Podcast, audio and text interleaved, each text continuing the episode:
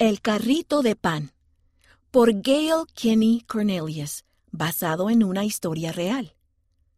Cuando os halláis al servicio de vuestros semejantes, solo estáis al servicio de vuestro Dios. Sammy abrió los ojos y bostezó. Podía oler algo delicioso. Mmm, papá está haciendo pan, pensó Sammy.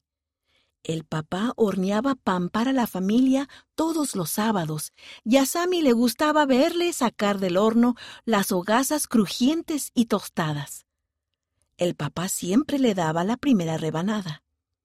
Pero hoy no es sábado, pensó Sammy. ¿Por qué está horneando papá? Sammy se levantó, fue a la cocina y le preguntó a su papá qué estaba pasando. ¿Recuerdas lo que el obispo nos pidió que hiciéramos? preguntó el papá. Sammy asintió. Nos pidió que ayudáramos a las personas, y yo ayudé a la hermana Martín a subir su bolsa por las escaleras. ¿Recuerdas? Lo hiciste muy bien, dijo el papá.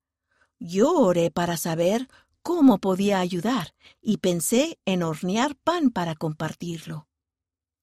Sammy miró por la ventanilla del horno y contó las hogazas de pan. Una, dos, tres, cuatro. ¿A quién se las darás? Para eso necesito tu ayuda, respondió el papá. Hay una hogaza para la hermana Martín y dos para la familia Miller. ¿A quién podríamos darle la cuarta? Sammy pensó. ¿Qué tal al señor Lee? sugirió Sammy. El señor Lee vivía en el mismo edificio de apartamentos que ellos. No salía mucho y se pasaba la mayor parte del tiempo mirando a la gente desde su ventana.